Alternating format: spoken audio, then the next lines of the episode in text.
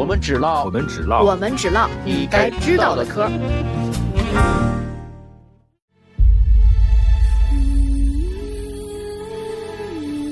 大家好，我们新一期的唠唠嗑又上线了。呃，今天呢，我们会跟大家聊两到三个新闻热点吧。嗯第一个新闻热点，我们就要跟大家聊一聊这一周，其实不仅是震撼了整个互联网行业，也应该震撼了许多这个电商的消费人群的一条消息，就是拼多多跟阿里都公布了自己在这一财报的这这一季呃这一财季的一些啊、呃财务数据啊，就他们发了自己的财报，然后呢，短暂的拼多多的市值是超过了阿里巴巴。呃，这个历史性的变化也让很多行业内的人士，包括大众，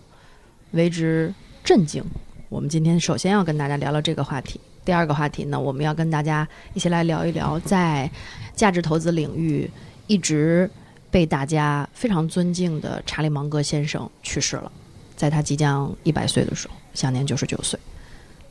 我们今天主要跟大家聊这两个事儿吧。好，对，然后有什么热点随时插入。好先说那个拼多多跟呃阿里市值比肩这个事儿吧。这个我看了一下最新的市值啊，嗯这个现在好像拼多多的是一千九百三十亿美元，嗯，阿里巴巴是一千八百八十一亿美元。实际上就是他们的这个超越之后，这个也在也在拉大对这个差距。嗯所以说，大家也都就觉得好像互联网到了一个新王时代的时候了，新王上位。包括上上周的时候，也另外一个消息就是这个字节跳动，它的这个营收实际上也超过了腾讯。那么也就是在是的，对，也就是整个这个第二季度，它是营收应该是两百九十亿美元，那么整个上半年营收是五百四十亿美元。嗯，这个按照目前的状态，今年应该是超过了腾讯。已经超过对腾讯的上半年营收是四百一十三亿美元，嗯这个一百多亿美元的差距，这是这是营收啊，不是市值，嗯就是更那什么的一些硬的一些数据。对呃，字节跳动的这些营收数据是来自第三方机构，因为它毕竟还没有上市。对嗯，但是来的那个媒体呢，也就是这个这个有个词叫头学家，就是研究这个头条国的机构，研究今日头条，对。嗯国内有一批自媒体是头学家，但是国国外有一个是头学家，这个最有名的 Informa The Information 这么一个媒体，嗯一个硅谷的一个女女媒体人创建的，嗯她的这个字节跳动消息一向是比较准的。那么这个她披露的这个数据，无论是这个字节跳动的营收，还是这个 TikTok 的收入，都还是这个业内的影响力比较大。嗯那么大家看这个营收的话，一比也也能看得出来。我刚我我再补充一个细节啊，我补充一个细节呢，就是其实我们在说到字节跳动的时候，还是要提一下抖音的直播带货。呃，抖音呢是凭借着自己的直播带货，从原本比较稳定的。呃，电商的三足鼎立的状态，阿里、拼多多以及京东当中，现在是国内电商的第四名。我觉得这个格局其实已经从前几年比较稳定的状态，在二零二三年的下半年，其实发生了一个比较明显的变化。第二三名是谁啊？第一名是阿里，第二三名是京东跟拼多多。嗯把京东忘了，不好意思。你太伤人了。嗯，也是很久不用了是吧？嗯。那真是很久，我上次用是去年买那个小牛，因为只有在小牛小呃京东小牛的官网有一个折扣。嗯你居然在京东买了个小牛？是这样，他你在线下店买，嗯你需要在他那个京东上下单，你在线去线下门店体提车，就你在店也得这么操作，因为只有他那个有五百块钱有一个啊，优惠券儿。类似，对你必须在那儿，然后就能用了那一次。拼多多没有百亿补贴吗？小牛嘛，嗯反正我在店里的时候，就这边那家旗舰店人就说只能上京东，嗯，估计很快了，估计很快就有拼多多。嗯，哦，最近最常用的就是京东跟拼多多。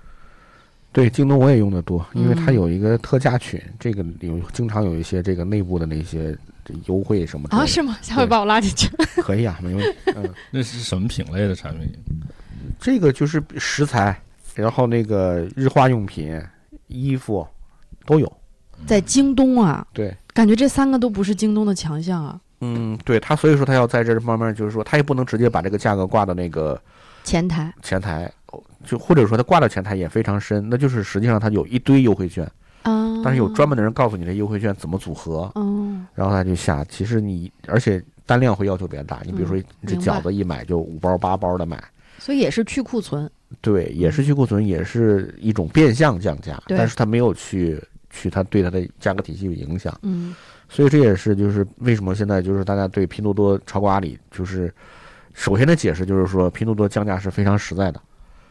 不用那么多去凑券儿啊，或者说什么赶营销啊 什么之类这些。对，这两天你们应该都看到了那张图，大家应该也看到了，什么阿里发现拼多多的市值超过阿里，开始复盘总结，就拉平，对对嗯一大嗯堆的那个就是管理的名词对。颗粒度，啊对等等等等。嗯拼多多只干一件事儿，降价加可退货，嗯，不用退货，就是呃，可直接退款。直接退款不退货。对，对，我也看到有分析的说，实际上是这个退款，这个就是拼多多这个退退货退款这个操作，也真的是达到了痛点。因为我自己，我也前段时间我刚发朋友圈吐槽过，说阿里没想到淘宝现在退货这么麻烦，嗯就是怎么说呢？我当时是天猫超市买了个东西，嗯，然后到货了不合适嘛，你就退呗。然后后来发现邮费十二块钱，我这东西一共十三块钱，对。啊，那么贵？那你他因为他一下他就一单一单这个东西了，你只要重量到了，就不管是你单值是多少，就就快递呃就都是都是这个钱。明白。对，然后后来他们还跟我说呢，啊，你不是不是不是八八 VIP 什么的这些。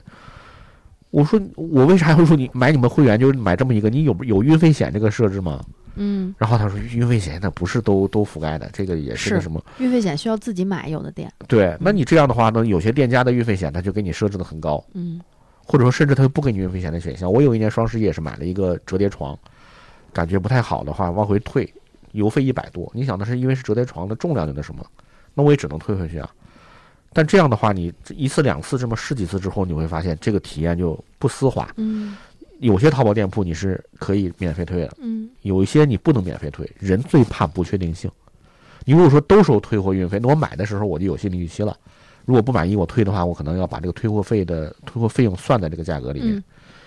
如果说是有些时候你可退可不退的，就是有些有运费这个险，有些不能免费退的时候，你买的时候是没有算到退货运费的，嗯然后再退，那就真的特别不愉快。那拼多多这边就是，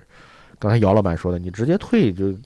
那个东西你还没上门取呢，钱就已经到你账户里了。嗯对，真是秒到，然后心里面特别愧疚。头几次，嗯，但是但是你慢慢的就会发现你养成习惯。我现在养成以前是我发现拼多多这东西不太满意，我说那就放着了啊，哦就放放着就不退了啊哦对，因为因为淘宝那边养成习惯，你还得麻烦。嗯但你一旦退一次之后，你真的就就停不下来了。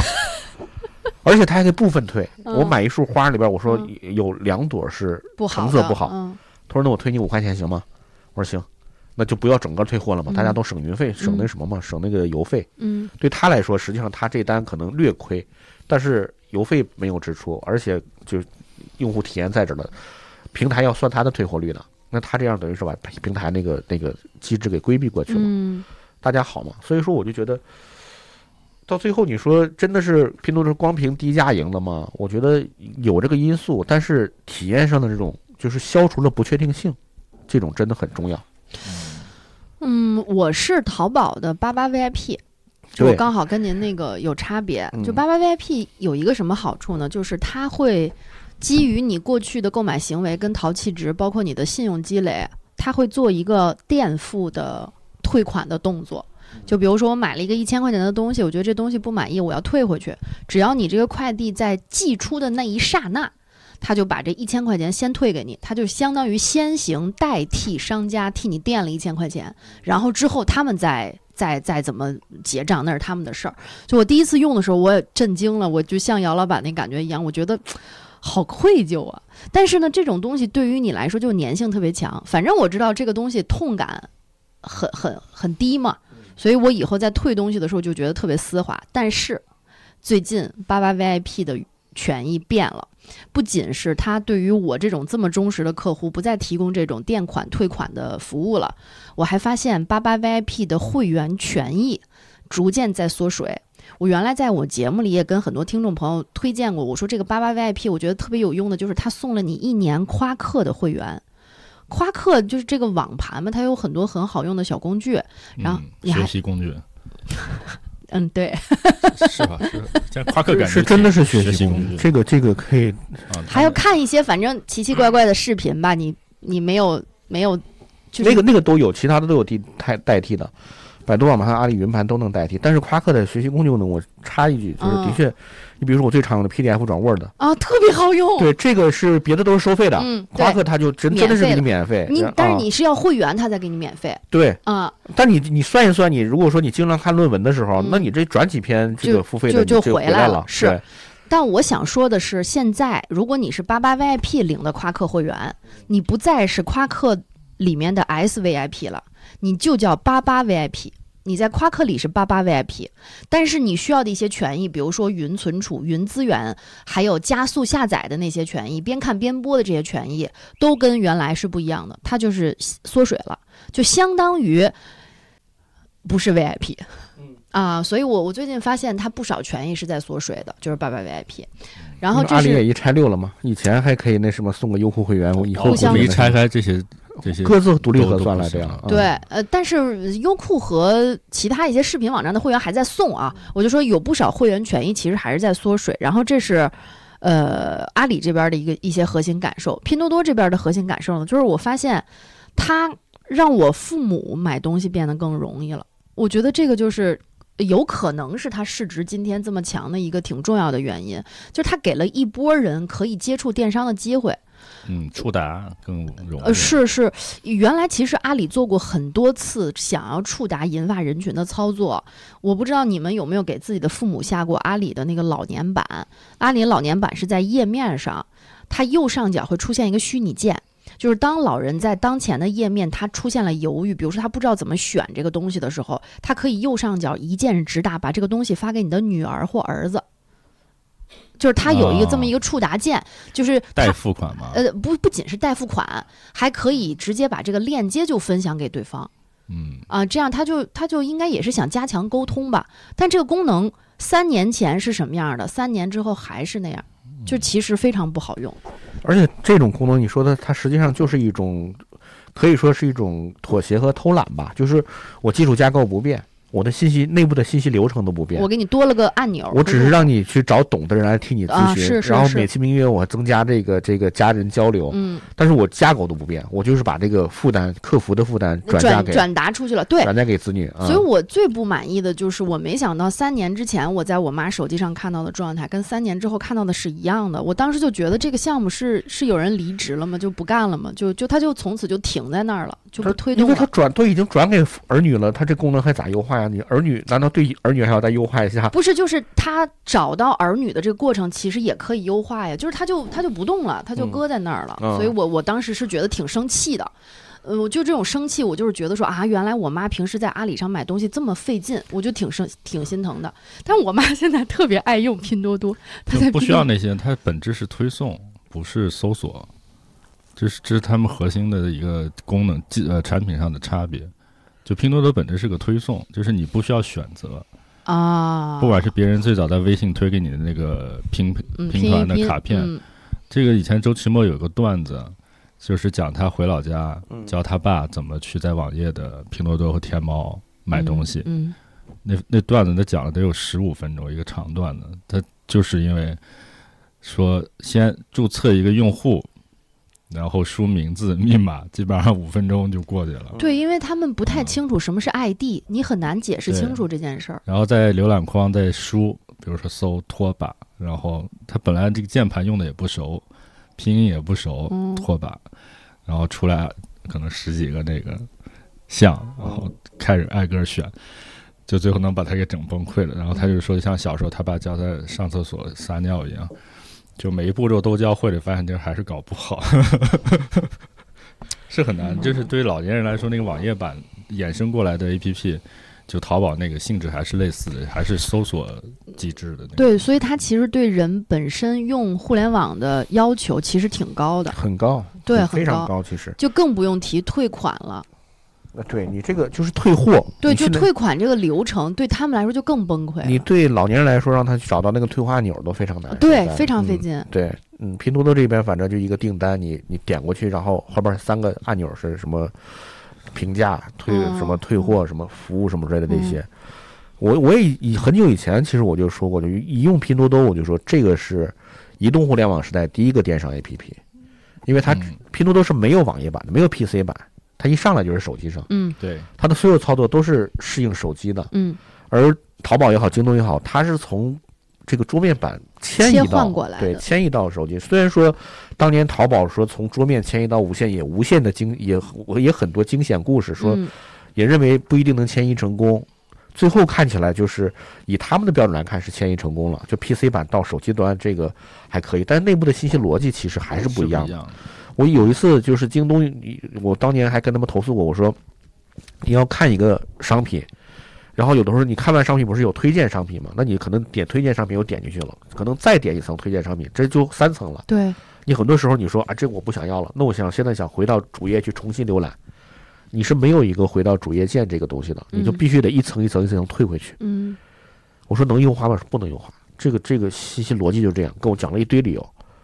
那这个就是实际上明显 PC 的逻辑，因为因为你手你在那个 PC 上你是长按那个后退键就可以直接退到主页，那个嗯它会出一个浏览列表出来，嗯就没有那么麻烦。或者说你在 PC 上选一个那个那个目录，网页目录，你选一个首页就回去了。嗯，甚至 PC 直接有直接有个 Home 键，就也能回到。你要说这你你觉得那个年那个周那个移动的一开始那些电商，很多都是 PC 逻辑硬往手机的那个界面里面转，比如包括像微店这些，对，就是你说店 啊。那个某知名产品经理啊，也是这个公司 CEO，还是号称淘宝当年最牛的产品经理之一。嗯然后我其实真的不明白，就是以他这样的背景，怎么能不理解在移动的这个界面环境里面，你是不可能把一个就是淘宝界面的那种搜索方式的界面给它真的是搬到里边去了，只是做了一个就长宽高的这么一种，这个很多时候是路径依赖，你对你你在淘宝做的你所有的积累，包括你的这些，这个就是是热点的调调研，就是用户看哪些什么视觉焦点啊，什么这些，我一套方法论，包括你的代码，这都是因为你没有哪个人创业是从头开始写代码，很少。就到今天你说就是手机上的百度的 APP 搜索，它那个框居然还在中间偏上。就是你知道有多难用吗？你想连 Safari 这种，就是苹果对于这个浏览器已经相对不是核心的，嗯，人家还知道后来的那个版本把呃地址框放在最下边，最下头，因为你就和微信一样，你只要输入是最快的嘛。嗯，就是你一个手指头，你不可能老往上走嘛，这肯定是在下半边操作。到百度到今天还是这样，所以就整个 PC 那个周期过来的整个产品设计，肯定个别人一定是明白的，但是这就描述说这个路径依赖，就整个掰不过大腿嘛。你最后做决策的时候，啊，这个不行。嗯，对呀、掰不过你。现在我记得有一年财报上说那个，呃，那个阿里的那个移动端有百分之已经是八八十多的交易量了，但是那 PC 端还有十分之一的交易量呢。你你如果要改的话，你完全放弃 PC 端的架构去做移动端，那你这百分之十的这个下降或者说流失，谁来你是不是能承担这个责任？对谁来承担这个责任？不少呢，对他们来说下百分之十，非常对非常多而。而嗯拼多多没有这个历史负担，你上来真的是就是，你很多人就是就是看拼多多，你注意到一点，拼多多没有没有购物车，是我刚刚就想说，我觉得拼多多很多逻辑其实都跟我们之前用电商的逻辑不一样。我第一次发现它没有购物车的时候，我我我就不明白它是为什么。后来我就发现了，嗯，其实更爽，不是他其实更，他就是为了促成成交，他在每一个角落都在促成成交。对呀、因为绝大多数放在购物车里的东西，我们都不会买。对，一百二这个你这个话特别权威，啊、对，嗯，一百件购物车的东西，你买两到三件就已经算很高很高的了。所以购物车实际上是拖延症的天堂，是，这嗯就是电子仓鼠。对，就我不知道买不买，我先放到购物车里。嗯但现在阿里的逻辑依然是，你看不好的东西，它会提示你放到购物车里。它没有说用其他的办法去去去但他们购物车其实就不看了，就和收藏的性质有点像。对对，对就是电子仓鼠。我有一次才发现，淘宝的那个收藏，虽然它的个数是有限制的，购物车也有限制，就哎怎么收藏不了？他说已满，我就把很早几年前的那你的个收收藏都能满啊？你看这个就是心态。啊，就有些我觉得确实是值得点一下，但又不至于有那种想要买马上买的冲动。对，对，但是后来就真满了。那那那这会儿在拼多多上，那就让你真的直接就买了，因为首先是无无无叫叫叫那个无痛风险退无风险退退货，对，那就买回来看看。他用这个，你看用就是无风险退货这东西，就好像是省个邮费，实际上是在用户体验上打通了个链条。嗯，事实上买到手退回去的很少，嗯。还有那个叫什么“先付后付”，呃，先用后付是不是也是拼多多最先零元推出购嘛的？对，零元 零元购，它就是零元嘛。嗯，啊哈，这个不能说零元购，这跟美国我们还是要区别开的。对，最后还是要扣钱的，每每对，就是天。还是要花我微信钱上现在。零元零元试用，它那个对，零元试用，对，嗯。嗯，但我就觉得他这个逻辑啊，你你看特别有意思啊。拼多多有花呗，其实跟先用后付没什么区别。淘宝有花呗，对，淘宝有花呗，但是嗯你后来我我后来把我的花呗的限额，我一开始花呗是六千块钱，我就一定要把它自我调整到五百块钱。就我觉得这个东西不好，我甚至我甚至劝我周围的人不要用花呗，但我不知道为什么拼多多就能做成功。我觉得花这个呗本质上是信用卡，对但是拼多多这个它它它不是信用卡，它不是说是你这个就是金融，它不是金融产品，对嗯它就是就是给你这个你用了之后，你反正就是就就是延迟付款，对，就都是延迟你付款时的那种痛苦，对，啊，但是就是后来这种就让你觉得，哎，好像你也能接受，对，嗯，它嗯当然它会也产生非常多的沉淀资金，嗯但这些沉淀资金它没有把它独立出来做金融业务嗯，它就是用户体验上面去给你去去那什么一下。嗯，当然，我们说起来这个用户体验说的很多，其实，但是它的股价为什么好？这个其实我觉得，除了它的这个就是用户体验上导致它交易量猛增之外，现在真的还是在猛增，嗯，百分之四五十的增加增增速，这个是太可怕了。就是作为一个中国的已经这么大规模的已经，已经已经接近饱和的一个电商市场，但是它的增量，所以中国的消费潜力，咱不说 Temu 的那 Temu 的那一部分啊，就国产国内的消费的潜力，远比我们市面上看到的这些所谓机构专家想象的，要空间还要大，嗯，还有空间，这个毫无疑问的。嗯。啊。因为实实际上有些生活习惯养成了，是不会再往回走了。你你像我现在买抹布，什么都是买一次性抹布，哎表叔，你知道，因为你也知道，我不是有时候做一些手工嘛。嗯。呃以前在淘宝时代，那些小配件、小零件，细到一个型号的螺丝，哈，实话讲，很难在淘宝买，它不可能按个儿给你买，对，你要真的买五十一百，一包一包的嘛。但是在拼多多是可以按个儿，甚至人家可以送。这就是因为拼多多是极限到你最小单位，他希望商家能够做到这个程度，就可以出货。就像有些是直接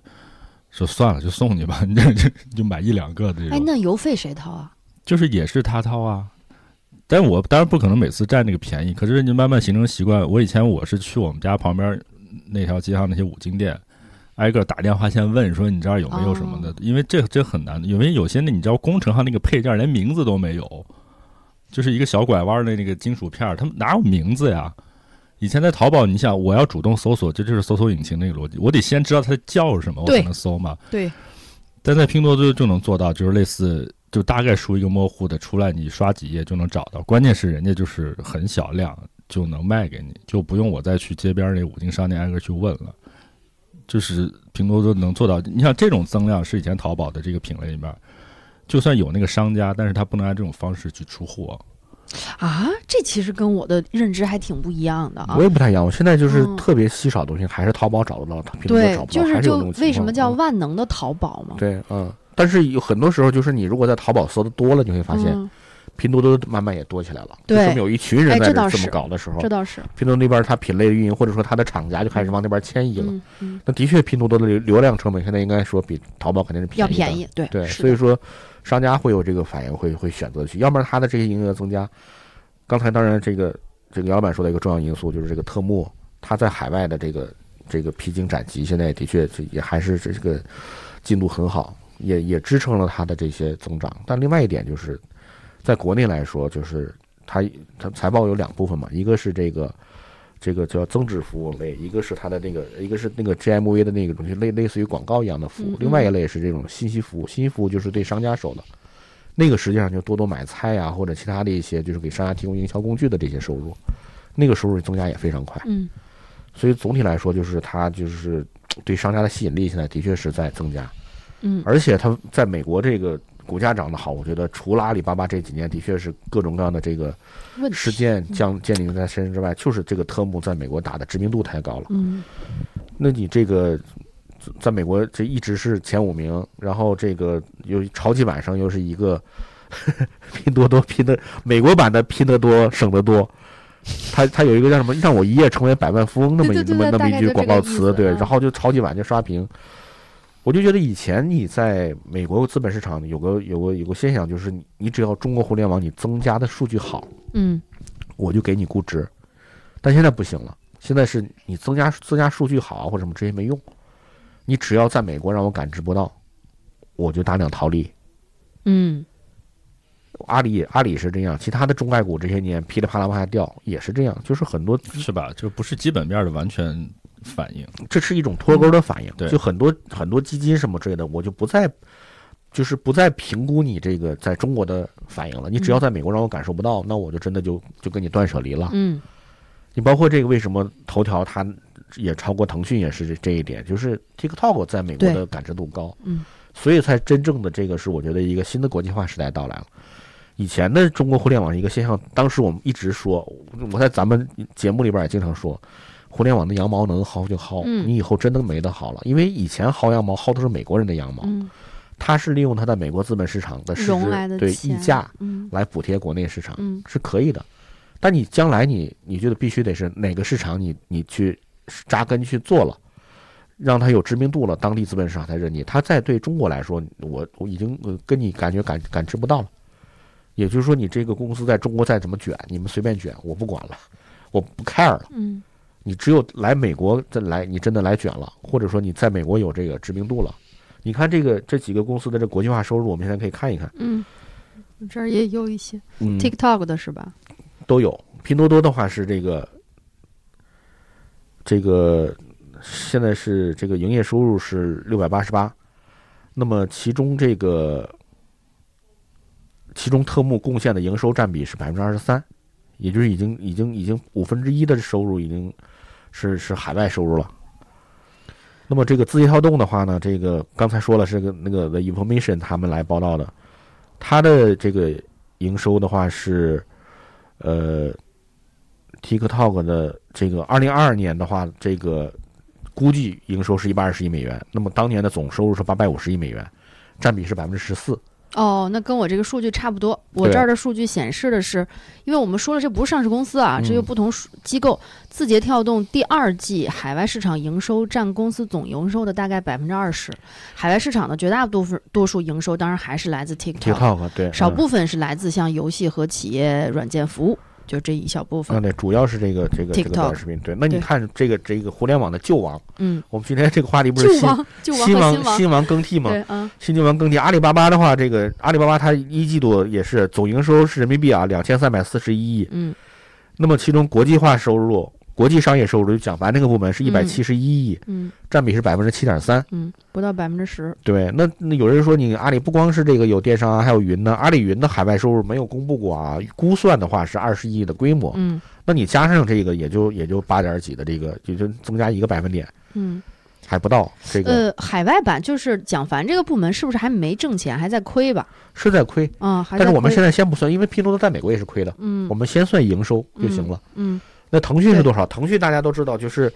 它以前它已游经变成一家，它四方嘛，对它变成一家投资公司了，在嗯海外。很多游戏公司它都控股，都都已经接近控股，嗯然后在暴雪里面也有占股什么这些。嗯那腾讯海外收入多少呢？腾讯这边是它的总营收一千四百九十二亿，这是这是一个这是一个那个什么这个呃，那么海外收入，这个游戏的海外收入是这个这个一百二十七亿美元是吗？人民币，都是人民币，啊，那也占比也就是百分之八点五。那腾讯其实在海外收入就全是游戏收入了。我们说腾讯云什么的就不用说了，没有、嗯没有这个，也就是说，你看这两个旧网都不到百分之十，嗯新网的话百分之十五、二十的往上走。那甚至还有更那什么更隐形的那个，大家都知道米哈游，它海外收入超过国内收入，为什么？为什么？就是前两天人民日报半个版夸米哈游，嗯说是一家出，但是这个有意思是，这半个版的文章里面说米哈游是一家科技公司，做了这个文化输出，嗯全文不提游戏两个字。嗯，但是但是能上人民日报，这也说明官方肯定已经开始那什么。那那这个原神这个收入啊，就是米哈游，大家知道现在不光原神，还有星穹铁道，还有现在正在内测的绝绝区零，就是都是海外海内海海外和国内两条路走路，两条腿走路。那它这个原神的海外营收市场，这个日本市场就占它原神的收入百分之二十三，美国占百分之十六，韩国占百分之六，嗯这三者加起来，你看就已经已经百分之四十多了。这这这已经是，你再加上什么东南亚呀，什么这个，包括它运营的这个欧洲之类的，已经海外收入超国内了。这是一家国际决定绝对性的国际化公司。嗯那原神的话，它的回报就是虽然没有上市，但是它的两个创始人，呃，三个创始人，其中两个就是被那个福布斯列到那个这个中国富豪榜里面，一个身价五百亿美元，一个身价三百多亿，嗯三三百亿美元左右。就这样，就是你真的是要在国外让别人碰到你的产品了，触到你的产品了，你可能你的估值在国外市场的估值才能好。嗯所以这个我觉得是一个观察点。所以你你现在看，就是我真正觉得着急的肯定不是阿里和腾讯，因为这两个公司起码还在做国际化。嗯你真的有一些公司就是国国际收入、海外收入都没有了，那将来用什么去支持它的市值？非常难。你看中概股现在噼这个样子里啪啦往往下掉，嗯对。包括这个 A 股也经常那什么，这个也也是会受影响，就是海外有什么消息，A 股就涨一下这种。那最后就是这个金融定价权，现在你中国概念已经是过去式了。我当然不是唱衰中国，但只是说大家认为你就是你中国市场发生了什么，离他但离大家越来越远了。而真正的要去支持中国这些互联网公司的这些发展的，就是你在你的股票所在地能够让大家触及才很重要。嗯嗯，历史的巨变呀，这这不光是这几家公司在海外的业务方面的表现，连他们联动的二级市场的表现，其实都是，呃，就像可能一三一四年那会儿的那些财经访谈，关于黄峥啊，还有张一鸣他们，他们就觉得我们这一代好像生下来的产品就是一个全球化的产品，包括他们的眼界也好，尤其像黄峥这个特殊的眼界，从很年轻的时候就已经跟巴菲特午餐了，嗯所以他那个眼界是觉得很正常。这就是我们家就是全球的，并不是仅局局限于这个这个国内市场的。你看这两天抖音就是因为这个股价这个事情，有一个一六年的一个古早视频采访黄峥穿了一个帽衫，然后他就说了几句话，说我们这个团队呢要比阿里呢可能还差个二十年，但是他说了三个关键，我们在新的流量形式、新的用户交互形式和国际环境情况下，我们有可能打造另外一个阿里。我靠，就是当然这话肯定他更早就成型了，但是在公开的媒体他已经讲了这三点。今天看其实全都是这样的。就比如说，就第一句话，我觉得就你像，因为我们是看产品的角度多一些嘛，就极具深意啊。新的流量形式是这句话怎么理解？就是你看那两天我们在群里面不是我也截图，就我们的这个风险投资的一些行业的机构的人，可能看过四五次拼多多，嗯然后模型夸夸夸估算，对吧？用户的增量，然后客单价，最后导出 GMV，说当时极限的推算可能也就三分之一的阿里的规模，这个交易的规模。嗯但咱们前几期我有意无意总是在透露这样的一个视角，就是以前的这个投资行业的方法论，就 benchmark 去算所谓量化的这种方式，根本判断不出来。不是因为拼多多是一个相对早期的公司，是就算它走到今天，你拿那个交易量去做投资判断的增长，的预估就是这个 projection 是有问题的。所以呢，就回归到他第一句这三句话里面，第一句话这个流量的形式，形式这句话什么意思？就是一点不夸张。其实我跟很多同行很早尝试就请教过，当然我有我自己的解释啊。就大家其实就很难解释什么叫流量新的形式。就是你这句话简单到常识到，它不就是一尝试啊？不就是流量形式吗？然后但是一问什么意思啊？什么叫流量的新的流量形式？其实刚才淼叔我们聊了很多，就是至少跟淘宝的那种搜索的流量形式是完全不一样。哎但是拼多多的流量嗯形式到底是什么？就是它真正那个触达的效率高。除了我们说这个优惠百亿补贴这种策略层面的，嗯就前提是你百亿补贴，为什么京东不行？你触达不到嗯更大的人群了。但是为什么拼多多的触达能到？就关联到它这个流量的形式，这是它的根本。但是这个流量的形式你解释不清是啥形式？你你那个徐然，你觉得它就是你也用过吗？就你你觉得它那个形式怎么就高效了呢？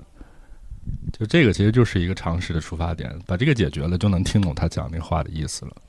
对，其实我们一开始讨论了半天这个拼多多和淘宝的用户体验的差异，嗯其实就是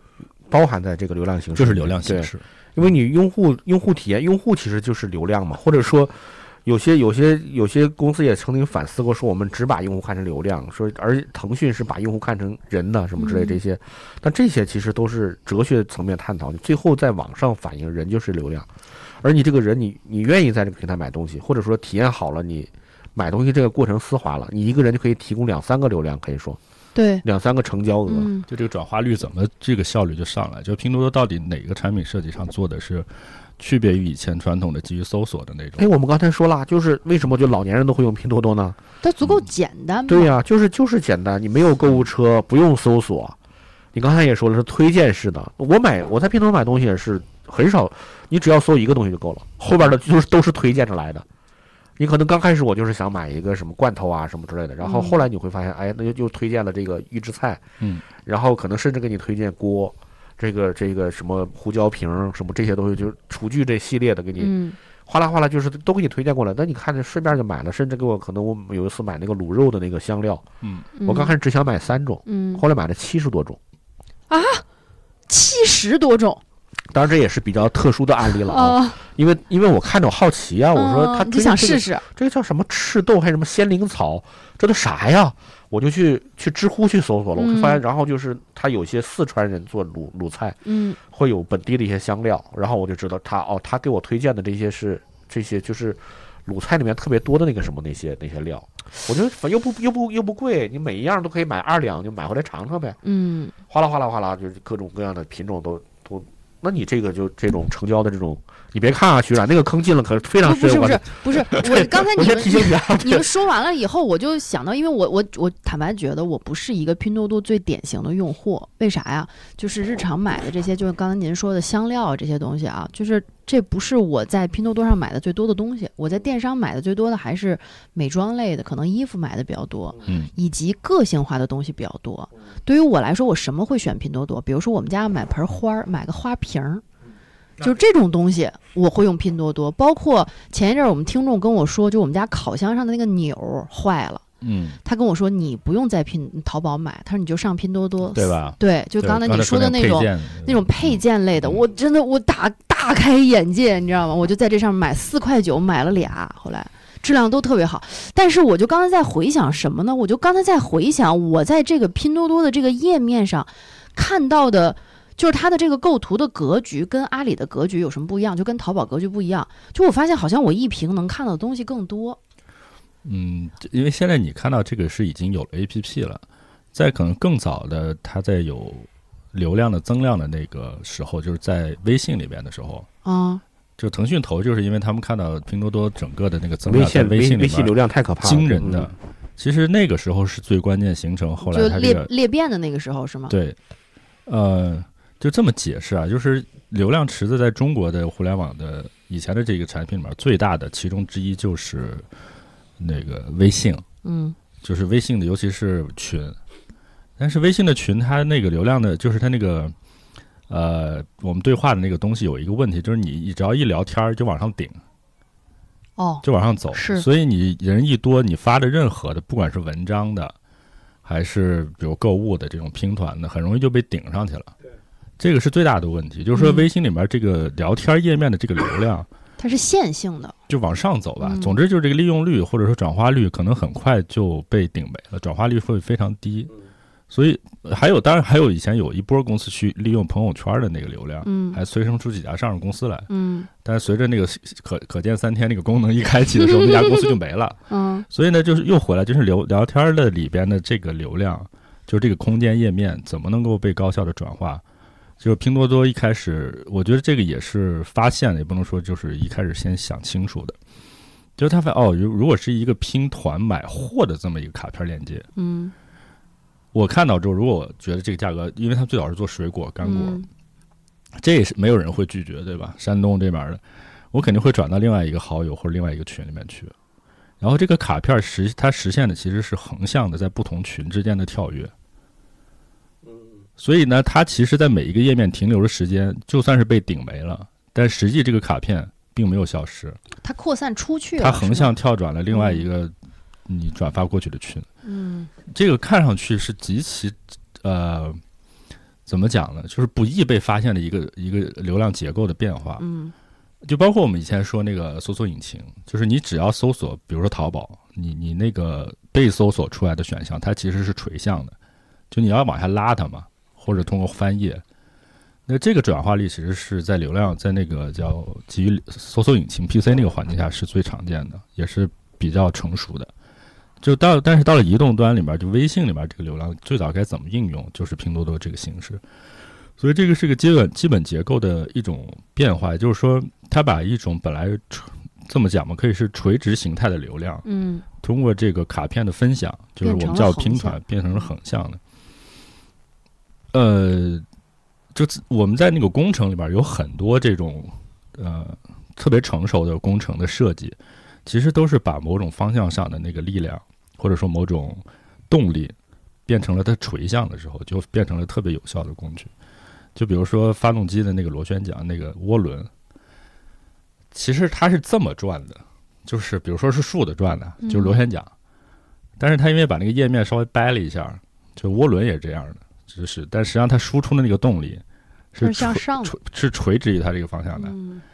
就是工程里面，就是因为有专门的学科，就叫工程，哎，你这个视角挺有意思，我原来从来没想过。就是结构工程设计，嗯就是他们很多思考的人类所有的工程的一些效率的提升，很多都是方向性的改变，而且是垂直方向的改变是最常见的一种方向改变。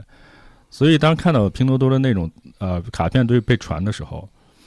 就发现哦，这个方向上的改变会极大提升它的那个转化率，就那个卡片几乎就没有失效的。嗯就大概率都会被拼团成功。所以腾讯也看到这个，虽然没有解释这个事情，但是看到这个增量是以前所有类型的在微信的，尤其是聊天里面想进行某种呃转化的这种形态，它是最高的，所以就投了嘛。投了之后，慢慢慢慢这个量有了基础之后，他们把这个量都导到自己的现在我们常用的这个 APP 里边，但是核心功能还是拼团，就是它在那个第一页的那个页面下面不是有有一个滚动的参与拼团的那个流、嗯嗯流动那个嘛？但是已经可能大家就是有时候不再去 倒过去想最早这种形式怎么形成的，这个就是黄峥讲的那个新的流量形态。但是你想他讲的有多早？至少一三一四年可能他已经意识到这个事情了。可是那个时候，说实话，跟我们同行的这个讲哈，因为这个其实是工程设计的原理。因为那个时候我问过好几个人，因为我没见过黄峥在早期的时候那个讲这个事儿啊，他是一三一四年，就是你刚不是说他是一六年的采访说的这个事儿，那是在一个电视台，那会儿讲的已经很成熟了。那就说明他至少在前两年就意识到了这件事儿。对我，就我们问一些我我周围跟他很早见过的人哈，说就是他说这个话，他们没明白是啥意思。这真的，这个所以有时候觉得其实是我们这些工作里面的认知跟不上这些顶尖的这些嗯。这些 CEO，他不他就黄峥是典型的那种不是纯管理式的 CEO，他是管理加产品嗯，的那种，比如说马云肯定是管理型 CEO 对吧？嗯，对，嗯。或者说文化型，但是他是典型的那种和张一鸣有点像，就管理和产品它是结合在一块儿的，嗯。所以他对那个产品的基本的那个结构极其敏感。嗯。也就是说，这个效率一旦找到了，你你其他那种基于搜索引擎那种垂直的那种，你怎么改或者你怎么追，其实你没有办法的，就完全是两个范式，所以都叫电商。其实你的流量形态就是完全两种结构。被超过去甚至追齐，这是时间的问题啊。就是效率会高到那个程度，就和以前的那个马车一样，你你那是拖着走，人家是哈横着转，然后最后输出那个动力是，所以喷气式的飞机为什么比以前那种普通的螺旋桨那种可能要更效率更高？就是就类似这种工程逻辑的转化，啊，就产品层面就是这么个道理。所以他大家讲那个新的流量形式的时候，就暗含的是这么种工程。我突然在想一事儿，就二零一一一三年的时候，就是大家对那个时候大家用微信是什么状态啊？我我有点想不起来了。那会儿用一二微信，三一二一三年的时候，我们就已经开始在群里拼团了，是吗？那会儿没有那，没开始呢。就发卡片这事儿呢，其实，在可能零八零九年的团购网站的时候，已经有类似的意味。哦但是你想，那个时候我为了去拼一个团，我得发个 QQ 或者什么邮件，就是它有那个嗯链接。其实它也有这个意味了，但是你知道，在 PC 那个环境下，你你要打开不同的页面，你才能，干这事儿，比如说你发了我一个一个一个折扣，我可能要打开 QQ 或者打开那个，比如说邮件，在美国，尤其是我就打开那个邮件才能实现这个事情，效率相对就低嘛。但是在微信里面，这个效率会变得为什么那么易于这个，比如甚至是老年人去用，就是太方便了，你都不用考虑，点开发就已经成团了，然后再加上个免密支付，这简直就是完美。就所以它整个因为这个横向传播带来的，在移动那个聊天里面带来的这个效率的提升，几乎是就是基于搜索的，哪怕是淘宝这种已经放到那个 A P P 里边这种竖的里边来，竖向的里边来，还是没有办法去超越的，效率太高。你像我在我们在淘宝里面 A P P 今天为了搜一买一个东西，还是要搜，嗯，搜完唰唰唰往下，这不得刷两个吧？这你你得看个两三页吧，至少，这这多慢呐！你拼多多就完全没有这些这个这个这个效率的这个耽误，这这个是最大上的流量的优势，就是效率的优势。而且它这一套不光是中国人吃，美国人也吃，的哦确是。对，好多人说的特步在美国打的是廉价，但实际上你真说购物体验的话，大家也知道，原来易趣啊什么的这些，这个亚马逊都进过中国，对，都水土不服。对大家都知道你这个在这个易趣那几个，我们刚才说阿里是 PC 时代到移动互联网的迁移，那其实那什么亚马逊之类的更迁移的更那什么。嗯，那你在手机上可能就是个网页页面那种感觉，实际对，你看，嗯就连那个高融的那个对吧？高翔和张震，就嗯他们最早 A 轮那个投资人投了六千万美元第一轮，对，就说其实也没听懂，不重要，但是就是知道黄峥他们想的，黄峥本人想的很多事情，他们以前都觉得是很超前的，就是当时听不懂，后来觉得我操特别牛，所以就直接盲投了。但现在他们是整个。开始以为是机构里面回报率最大的，现在看是整个风险投资史上可能回报最大对的，我刚刚 就想说，他们是占了多少股，现在稀释到还剩多少了？比腾讯低一点，但是是机嗯就是投资机构里面最大的。哇，啊好厉害！对可以慢慢拿着了。现在其实嗯你说拼多多规模超过阿里还差很远，它现在营收只是阿里的三三分之一嗯，还不到，这个嗯差不多。但是但是为什么它这个市值已经这么样大家看好了？这个的确这就是加速度的问题。对，嗯嗯，它增速增速还在对百分之四五十的增长。那阿里那边还在这几年，马马老师这次不是回应吗？嗯，跳出说我们要更坚定的要去这个进行组织架构变革。呃，这就是说，阿里这个过又有一批人要被换掉了，看起来这是。对，因为我在上上今天这节目之前，我还在琢磨一个事儿啊，就是因为市值其实是很重要的一个指标，但其实就姚老板那天不是也发了一个分析文章嘛？嗯其实，呃，最重要的就是人效，其实很重要。就阿里的这个大的体系，嗯它即使是互联网企业，即使再用了更先进的管理工具，什么钉钉啊等等啊这些管理工具，人还是一个企业最核心的，人多了就会碰到大企业病。那大企业的嗯问题就是你流程过长。之前他一加六加 N 想要拆分，也是希望能够缩短这种决策效率。但你再对比一下拼多多，拼多多的员工数应该远远远远小于阿里巴巴，而且应该是少，我记得大概两万是就二十万吧，差不多。啊，反但它实正非常淘，宝就就是就是商业那个叫什么电商那个可能也就三四万，嗯，就你说那二十多万是把它零售所有的都都收购了高鑫零售之后，直接增增员十万。啊，对，因为还有一些基础员工嘛，其实也没那么，阿里还是很厉害的，就是很厉害，我就是觉得它的逻辑流程而且就你。刚才说那个惯性，以前阿里在它那个电商时代，很多是必须去铺人线下的这个对，供应链的一些体系，才能慢慢服务于淘宝。这个不扑人是不行的，嗯包括双十一这种，我以前参加他们那个动员大会，就是提前三四个月给供应商的动员大会，真得上人。就是他们把各个品类的动员大会的呃那个供应商找到一个地方来，大家开那种动员大会，其实就吃吃喝喝说白了。然后大概多少预算，然后先给了大家这个任务分配下去啊，这这个真得上人，但没有办法，就当当年阿里为代表的这种把中国的很多，比如服装业或者这种呃这种小商品的这种供应链的这个体系，包括中间商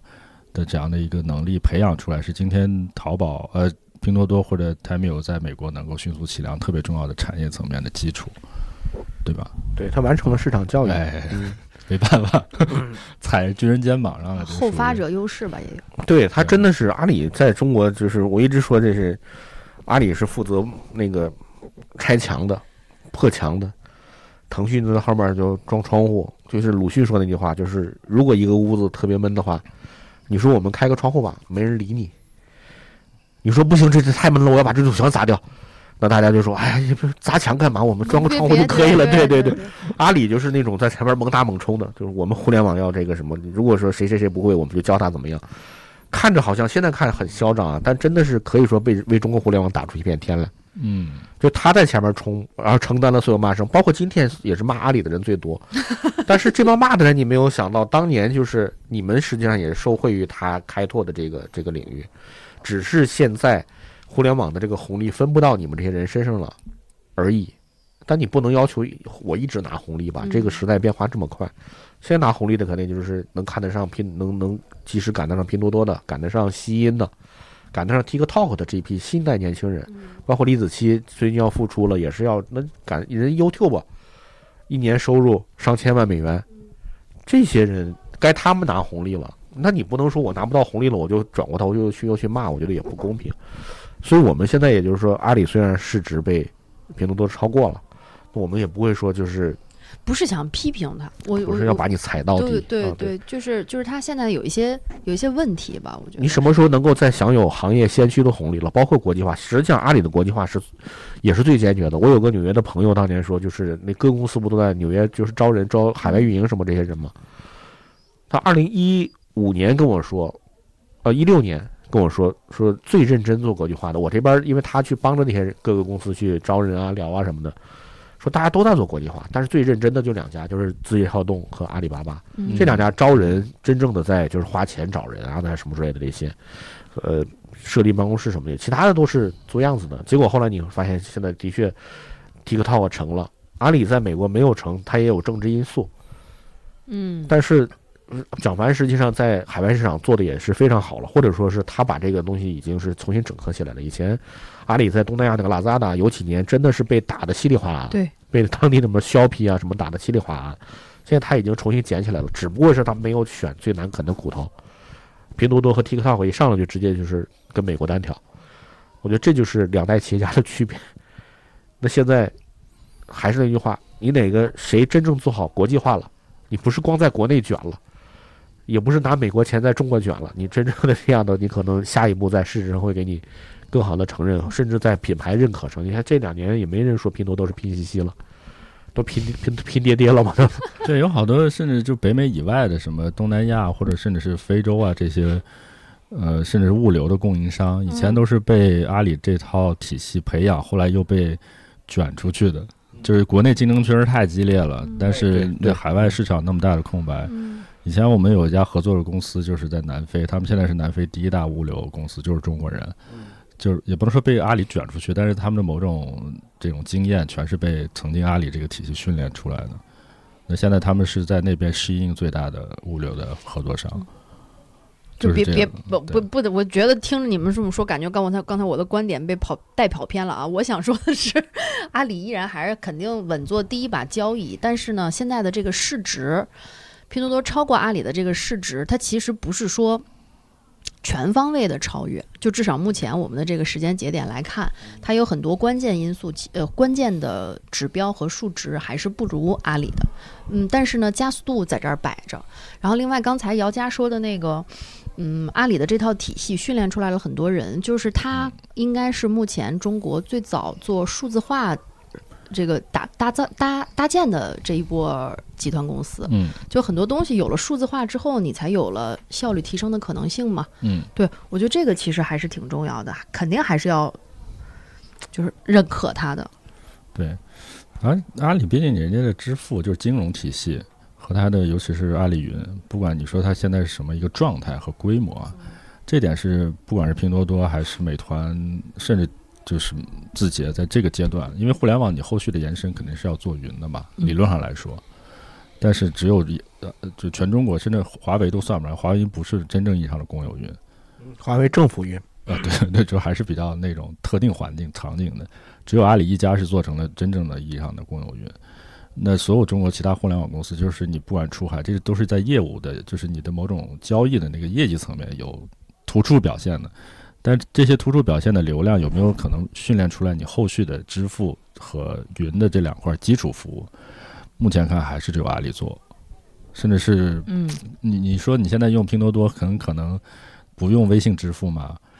我觉得也不容易，就感觉已经跳不过去了，对吧？嗯，也能用支付宝，我坚持用支付宝。对，就总之是它就没有拼多多属于自己的。你看美团弄了这么长时间，它那个美团的那个支付也没弄起来。就就就不肯定是没那个习惯了，而且你整个体系也不在那个云就更是了，因为阿里云呢，虽然说跟它早期的一些自己的中小电商有一定的这个导流的关系嘛，就是你可以提前使用嘛，但是它毕竟这么多年把这个这些尤其小型互联网公司或者中小型互联网公司这个云服务都一大部分吧都迁进去了，对，那这个你让它再迁出来，这个不是拼多多这个这个。现在看不是这么容易能做到别再宕机啊！当机你也没别的选择，这个必须得说。但是我觉得你你一般当机你选谁呢？你你你选腾讯云那边也当过机，但是就是你你选华为云，人家根本不理你。对企业的就是就怎么说呢？这种不确定性啊，我觉得这不确定性其实还挺挺挺伤人的。一个工厂嗯在中国啊，就是二零零三年之前，嗯还是经常会被拉闸限电的。嗯你能说你不用电吗？那你你你只能说，我虽然说停电给我造成多少损失，但是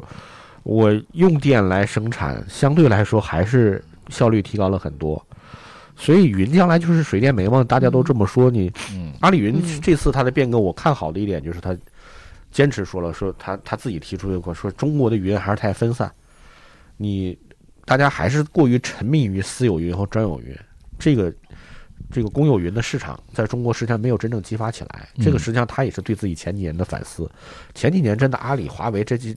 包括疫情期间，大家各地都纷纷的搞自己的云，实际上真的是一种逆潮流而动。这个当然也必须得说，跟我们这个政府的一些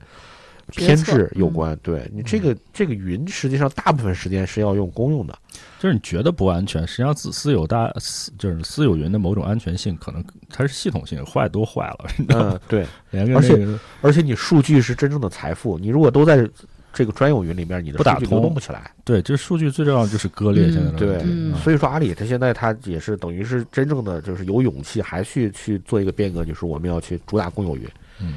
包括腾讯，你看又跟上了。腾讯去年马化腾说话也说，我们不能再去为客户定制了。嗯你这个 你搞定制就是没有永无止境，这实际上针对的是华为嘛？你这老是搞政府定制这些东西，最后把市场盘子做得很大，但你做的不是云，你是帮人做机房。这个我觉得，所以说阿里这边又把狠话放出来了。我是觉得，就是他还是有只要有变革格局，像马老师一样说的，还是要进行组织架构变革。任何时候你敢于动人，嗯，这个公司就还是有有前景的。你如果是人都不敢动了，这个我觉得就的确后边就暮气沉沉了。嗯大家也都说阿里为什么这几年冲劲儿不足了？老员工财务自由太多了嘛？那你财务自由就不要在一线拿着。所以阿里，嗯你看这个总部彻底搬到北京来，应该就今年的事儿，明年就应该。就也没有彻底搬，他一直是双总部，不会不会彻底搬至。少我觉得就是年轻一一代的吧，和就是潮是潮白河那个吗？哎，是叫潮白河，不是潮白河，那个温榆河。对温榆河温榆河嗯对，嗯，对，现在那边就是你你你这个离这些老人远一点吧，新业务都都放在北京就好了。离老人远那也也是不行的。你看北京没有成长起来一个管理者，这就是问题。但是就是江郎才尽，呃，不是，就是这个人幸福了之后，生活幸福之后，确实是容易江郎才尽的。对，嗯是这样，就是没有没有没有没有动力和欲望了。对，这下就有了，这下对吧？也不一定有啊。那你这个事实被超过了，你老员工该那什么，该股票该卖的也卖的差不多了，该去移居泰国的、移居哪儿的，其实也都移居的挺挺挺够了。嗯，如果说还是这批人在继续管理的话，其实你看现在阿里就是二代的这些管理者，就一个蒋凡，嗯其他的还是马老师那一批人带起来的，这这就是那什么，这就是问题嘛。嗯，也真是能力也是一方面。你像那个，现就现就是今年飞书新的这个 CEO，就齐俊元，这名儿就 Tim Bishon 这个 CEO，之前他就被阿里收了之后，就是他本来就想走的就是蒋凡那条路，嗯哦，但是在企业服务这个产品里面，很明显就是没走通。就他作为这种，呃其实和蒋凡路径几乎是一模一样的，对对，但是他碰巧进去的这个部门不是热门部门，也相当于是钉钉在里边做，他在外头做，嗯，但是很遗憾就本来也不是一个一级一级产品嘛，就前年就出来了吧。后来创业又创了两年，然后说不行，然后嗯去去哪儿？飞书说要不你来了。那飞书直接让他当 CEO 啊？就相当于负呃嗯，title 实际上是负责产品，嗯嗯呃，那我们就现在所有飞书看到的产品的这种结构性的优化，就是他来负责。最近也开始露出来做 PR 也开始多一些。嗯，Team Vision 的确是个好东西。对，但反正就是说来一代一代，有时候就是 不容易，能出来讲，反正可能都是一个奇迹了。嗯，对，那就是的确要看你这个，就是当年说这个八零后、八五后这批人嗯，成长起来，这个在企业市场的话，你真的这个思维啊什么之类的，互联网行业没有老将这个这个这一说。嗯。嗯，比尔盖茨也得及时的让步，让让让去更新，更到这个鲍尔默到纳德拉一步一步的更新过来。是嗯。是，嗯就是可能市场上这种大家都觉得像看热闹一样嘛，但稍微跑一跑的话，就觉得可能这个如果是企业内部的，比如说拼多多企业内部的，那肯定是一个任重道远的事情，对吧？远没有对吧对评效那么高，它其实是有代价的。嗯，它现在多少？一万一万三四？不到两万吧？你是说员工数吗？找一找啊。人多有人多的优势，对吧？也不是完全都是负面的。哎，主要还是阿里跌的也太多了。以前最高市值的时候，好像有超过一万亿美元的时候，嗯，现在就这个一下到了两千亿美元不到。嗯我看现在最多的一种观点啊，是说为什么这回拼多多能超越阿里，主要是嗯大家现在都变穷了。我我我我倒不太认可这种观点，我不知道你们认可吗？呃我觉得不是。我也觉得不是。嗯，买的东西没有没有没有太减少，是那每年那个那个统计局发那个社会销售嗯，社社社会零售总额、消费品零售总额，那还嗯一直在增长呢。就我最近有一观察，我觉得特有意思。我那天去剪头发，嗯。我那个 Tony，我跟他剪了好多年好多年头发了，因为他是那个客单价有点高，我嗯。大概一年就去个一两次吧。嗯。我我我第一次去的时候，我就觉得他那儿特别，就很多东西用的基本上都是美业最顶端的东西了。嗯。就比如说那两年戴森吹风机特别火的时候，他那儿一一一一摆摆了三四个，然后我六年之后再去，就今年再去的时候，我发现他换成了莱芬，就是一个嗯大概、对，三百块钱的那个，但是转速依然能达到戴森那种转速的一个马达的产品，嗯就风力也依然非常大。因为他给我的感觉一直就是属于那种，就我我要拿那种范儿，你知道吧？？嗯我说，哎，我说你为什么换成了戴莱芬啊？嗯，然后他说，我跟你讲啊，他说戴森最大的问题是我摔的时候我就会心疼。那肯定。他说这个玩意儿我摔了 我不心疼。我觉得这句话其实有的时候在打动我，你知道吗？然后我就继续问我说：“那这东西你会推荐给别人吗？”我说：“效果真的是跟戴森一样好吗？”他说：“我觉得几乎没差。”他说：“我甚至推荐给了很多客户，这些客户会买这个产品的理由是什么呢？他们原本觉得带戴森出门儿可能怕丢啊，不方便用啊，但这个时候就会买一莱芬放在包里，在健身房或者游泳池用，大家就会觉得，哎呀，万一要是丢了也不心疼。然后甚至原来觉得，哎，应该给父母换一个好一点的吹风机了，但是又觉得买戴森吧，好像也不太值当的。这时候买一个莱芬，就觉得，哎，你看效果既到了，然后呢？价钱还不是特别贵，我回来以后就一直觉就琢磨这个事儿，我觉得特别像拼多多跟阿里，我不知道我这么比是不是合适。感谢中国的供应链，太真的就是就是因为中国的供应链，所以你看这这两年其实有很多类似莱芬这样的品牌，嗯它就它就它就生长出来了。而且我有那时候就在京，东那叫什么小狗还是什么的，那个不知道吸尘器什么狗？京东不是京京造吗？这不这不这是在京东卖的那个，小狗吸尘器有这个牌子，但不是京东的什么出的。不是就是也是在主要在京东卖卖吧对对，嗯嗯对，所以我就在想，就其实对一部分人来讲，他们就是因为无论是基于中国的制造环境也好，还是基于就是电商的下沉也好，他们就是升级了。我跟你讲一个事儿，我们零一三年的时候去海尔，算是交流。当时海尔青岛鼓励内部创业嘛，他们就会把这些投资机构啊，还有这些活动、创业活动，就搞到他们那个总部里边去。当然，他们就是可能十几个那个内部创业团队，拿自己的项目产品来去，就是像路演一样。但其中有一个就讲了一个电风扇，就是那个环形的那个电风扇。啊，就是没有扇叶的那种对，种。就就戴森那个。然后讲完，后来我下来就问他，我说你这个设计是哪儿来的？那我当然知道是戴森的，但是他居然说是我们后台的，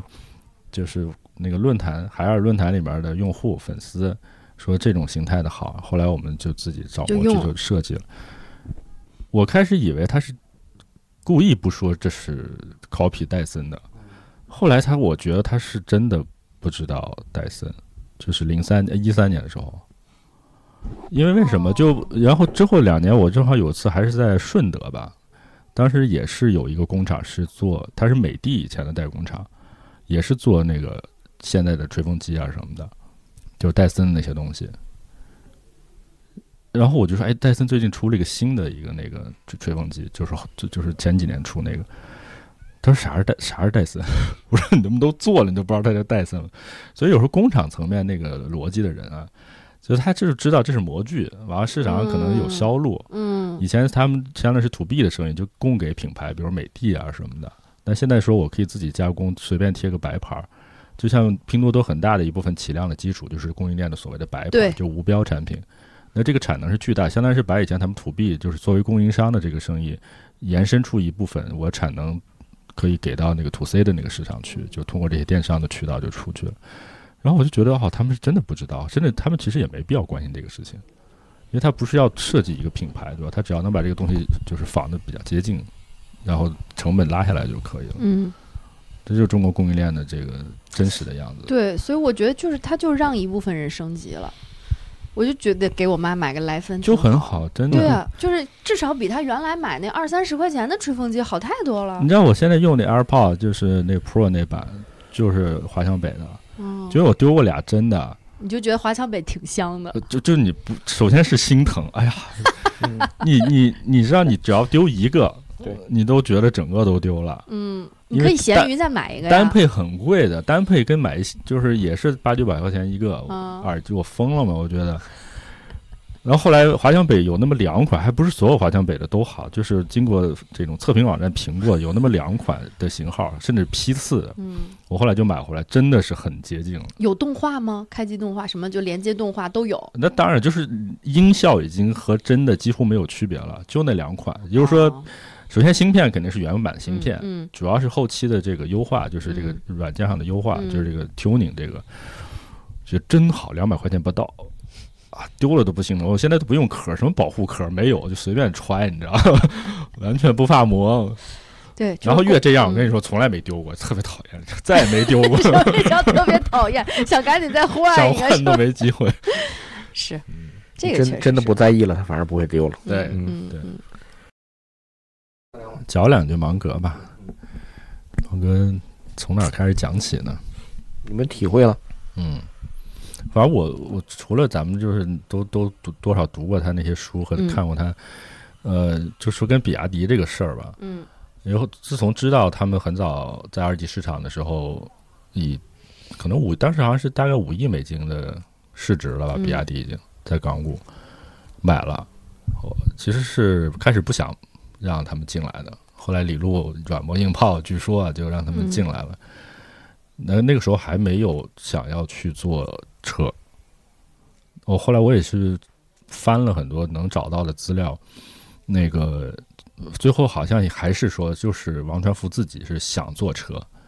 芒格和李路开始其实不太同意，因为从产业来讲的话，车不是一个很好的，不管是毛利也好，还是整个困难程度也好，就电动汽车不是一个很好的事情。但后来他还挺坚持，就想做。呃，后来应该是，尤其是芒格，给到了非常多具体这个事儿该怎么做能做起来的建议。因为我们现在印象中，他 title 标签就是一个这个投资家，对，但是大家如果看过一些他们的资料，包括有一本书就叫《商业局外人》，就 Business Outsider，里面讲了八家公司，就是这个记者专门追踪了所有他们，就是伯克希尔，包括伯克希尔本身，加起来八家公司，就是他们投过的，就是这两个老头儿，尤其是芒格，他们怎么去辅导这个核心团队在商业策略和管理上的这种进步，嗯讲了很多细节。那个时候就觉得，哦，因为在美国有一个职有一个呃，就是叫叫教练，叫企业家教练的这么一种功能的 Coach coach，在国内现在才多少有一些起步，但实际上在美国这这种资深的人，他们起的就是这个作用。就他们对于企业的经营和管理，只是他不做那么具体的日常执行，但实际上，呃，这些人是极其可能有点像 CEO 的某种精神内核。所以，因为我实话讲，我是觉得比亚迪后来的发展很不像中国的制造型企业，包括他们做的这个电池产业的这种转型。呃，因为国内感觉就两家类型的公司，好像都受到了这个优相对先进的西方的管理经验，管理经验。第一家肯定就是华为，但我后来其实也是通过一个像跟华为比较接近的朋友了解，除了是官方引进了 IBM 的这套管理体系，其实 IBM 当时的那个咨询的负责人是个中国人，私下里面给了更多的，实际上不应该官方给到一个客户这么多咨询方案的一个人，就是一中国人，后来也离开 IBM 咨询。也就是说，其实华为是充分学习到了可能更内核的 IBM 那个 IT 周期里面积累的管理经验，但是比亚迪是从哪儿来的这个经验？那可能就是从芒格本人来的。啊，这个一定很少可能，也许西以以后也许李李路能不能再讲一讲这些方面的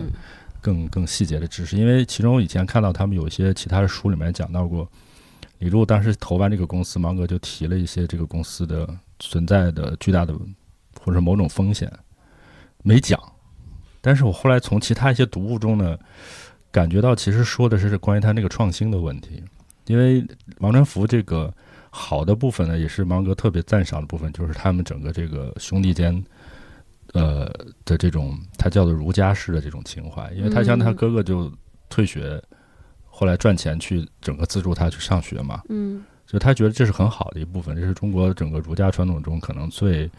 呃，具有美德的那一部分。嗯。然而，这个类型的美德对于创新来说，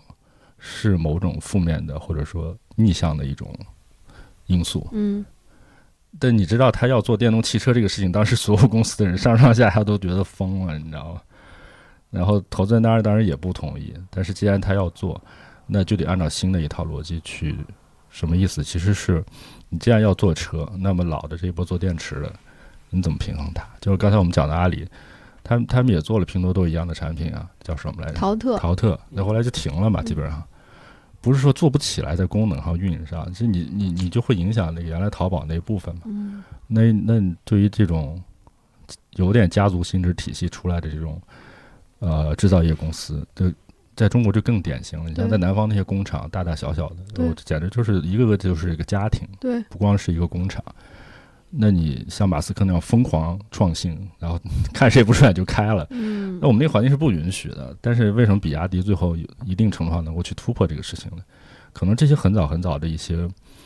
智慧也好，或者说里边的经验也好，方法技巧，可能多多少少都是来自于芒格本人。但没有任何公开讲这些的，这是我自己瞎猜的。但我觉得是完全是有可能，因为在美国做 coach 这事儿，就是他们太擅长了。就我听到，嗯，就是只言片语啊，就是李路在回忆这个芒格的时候，就说其实芒格身上有很很浓厚的，就是中国古代士大夫的这种精神层面的一些东西。嗯，我在想，是不是也是？因此，他在看中国的企业家的时候，他更容易能看得明白，也更容易去传授一些。就道德上，或者说我们叫这企业的价值观上，他特别认同。对，有亲近感。然后同时呢，他又能赋予这些人在创新层面的。你看，我们老说中国的企业为什么创新能力相对没有那么强，或者不是把创新当成首要任务？那根儿上追的话，就跟我们这种普世的，嗯，儒儒家文化也好是有关系的。就是拉不下来脸，很多事儿。嗯。对，其实，哎，就是，哎，就不能多想一步，对，对，普遍还是这样，就抄个东西会抄的特别好，你自己从头开始想。所以你刚才我们就回到说黄峥说的这种流量形态，嗯，啊，包括张一鸣最早讲这种类似于这个新闻的发，就是这个那个推送啊，这种其实就是创很创新的想法，在已有的这种前就是上一代产品逻辑下，可是，在当年的那个环境下，跟很多人讲就觉得。听不懂，甚至是有点不太能接受，因为太创新了嘛。对，而且讲的又非常像一种常识。所以说回来，老头儿们这些，你说他是以投资作为手段的也可以，但是他不止这么简单，不不是这么是一个系统性的整个的一个管理。哎，美国文曲星。嗯。妙叔还有要什么补充的吗？我没什么补充的，因为老头儿，我对我的这个影响更大的还是李路这边的影响。这个老老头儿他这个书写了很多，嗯，但是你也知道中国 A 股市场这个德行，他的很多观点都是不能 不能贯彻的，可以说哎，嗯，这个或者说是没有找到好的标的去贯彻吧。所以说，也只能说是这个历史人物过过世了，嗯，悼念一下。可能 A 股再换一波公司吧，就像那个新雅达这种，就是老业务早就下滑的很严重了，然后居然能被一个这样的新闻能给拉起来，拉两个挺，真行。这这个事儿本身就特别的，就那天在群也不是发，就特别像就是。就感，因为比肯定是很多有一部分散户有几个机构跟进嘛，嗯，然后这些具体操盘的人，都都是赘婿情节，都把自己当赘婿了。我看人家小姑娘就高兴了。不是我，我就插一句嘴啊，就是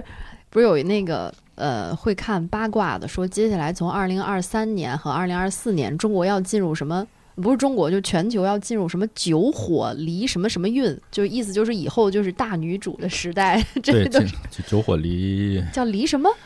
嗯，九火离木还是离山吧，好像是。就是记我不太清楚，那个那个词儿就每年有一个卦象，对，说接下来十年进入了这种卦象之后，就都是女性当道的这个这个状态。它那个卦象就是上面是巽，就上面是风，下面是离，啊就是火，就是相当于是你可以那个意象，就是下面有火，但是上面有风，就是旺，就是其实那个卦如果反过来呢，其实是一个好的意象，就是不是好，就是嗯。你就就和生炉子似的，你在嗯下面吹风，这个火是越来越好的。哦但是这个火如果是在风的下头，就风在火的上面吹，这个就比较微妙了，也可以很好，嗯但是呢，很多是有点浮于表面的好，这是易经的一卦嘛？你刚刚说的哦，就是那个这叫这叫什么卦？我老记，我反正老记，我是能记住那符号，但我记不住那名字。总之就是刚才你说那个那个卦，对我看过有人解释这事，但那个意象其实你想想就是那种感觉，就火如果上面有风的话，是挺嗯奇怪的。就是那个火会动，就这意象会飘忽不定，也许是可以把它带得更旺盛一点，但是也不好说。九火离子运，九火离子，对嗯，离子，嗯，紫气东来的紫。对，对不起，我我不是特意引到这儿的，就觉得这儿很有意思。这赘婿就把我这个思路拉到这儿了。嗯，对，上次老叔说那个有一一万五千篇赘婿的主题的网文，就嗯这中国这个赘婿情节呀，在上一代企业家里面就是一种极其典型的类型。就我们知道那些企业家，几乎大部分百分之八九十都是因为赘婿的某种原因获得早期的资源。这没办法，你知道吗？因为毕竟那个领导家肯定有一部分都是女儿嘛，对吧？有一半儿可能孩子都是女儿。那如果不能指望女儿去做一些所谓的事业的话，那就只能找一贤婿了。那这贤婿前提可能大概率可能那个也没有官方背景，但是呢潜力很好，那可能就是这种组，因为周围这种情况特别特别特别多。哎，差不多。王思聪当年也下面一句人叫老公呢，这是我倒是看得开的。现在风气，风气就是大家就是对这事儿就是能开得起玩笑了。嗯，你说谁真的是要去娶谷爱凌或者郭文景啊什么这些的，这个其实也都是歪歪一下，或者说嘴上的什么一下。呃，A 股它拿是拿它做一个炒作的资源，也就是因为它沾上了这个这个 AGI 这个东西嘛，人工智能这个东西。啊对对对，还是你比小较理智。小姑娘小姑娘的背景本身她得过美国奥赛冠军，嗯，所以说就是这个数学能力啊，这肯定是就是值得，顶顶是顶。尖儿的。这个他的团队虽然小点儿吧，四个人，嗯，但是开开发这么一个就是这个这是个应用，人工智能的应用，皮卡是叫皮卡就很二次嗯元呀、嗯。Pico 皮卡，嗯呃，嗯对，就是跟索尼一样，就是找一个可能没有各地没有那个这个不不良含义的一个类似英文单词，对。没什么本身的含义，这个也就然后朗朗上口，简单一点。对，嗯嗯，现在还是在 Discord 的频道上嘛，但是我看了一些他的这个做的这个效果，肯定也不是说是就是已经是惊艳到完美无缺了，他跟他的那个演示动画可能还是有差距，但是也没有说就是像当年那个那个 Leap Motion 那样，就是完全这个就是就是造假，所以我们观察这些，但是新达雅这个公司肯定肯定跟他没什么关系，这是。你董事长女儿创业，你国内 A 股公司难道还能去给他投个资啥之类的？现在这么难，嗯他据说已经融到美元了嘛。对，所以这个 A 股这个习惯咱们撇开不说，但是小姑娘那边创业，我觉得还是能支持支持这个。嗯嗯，可能新的年轻的一代这种所谓的创新，在他们的骨子里头，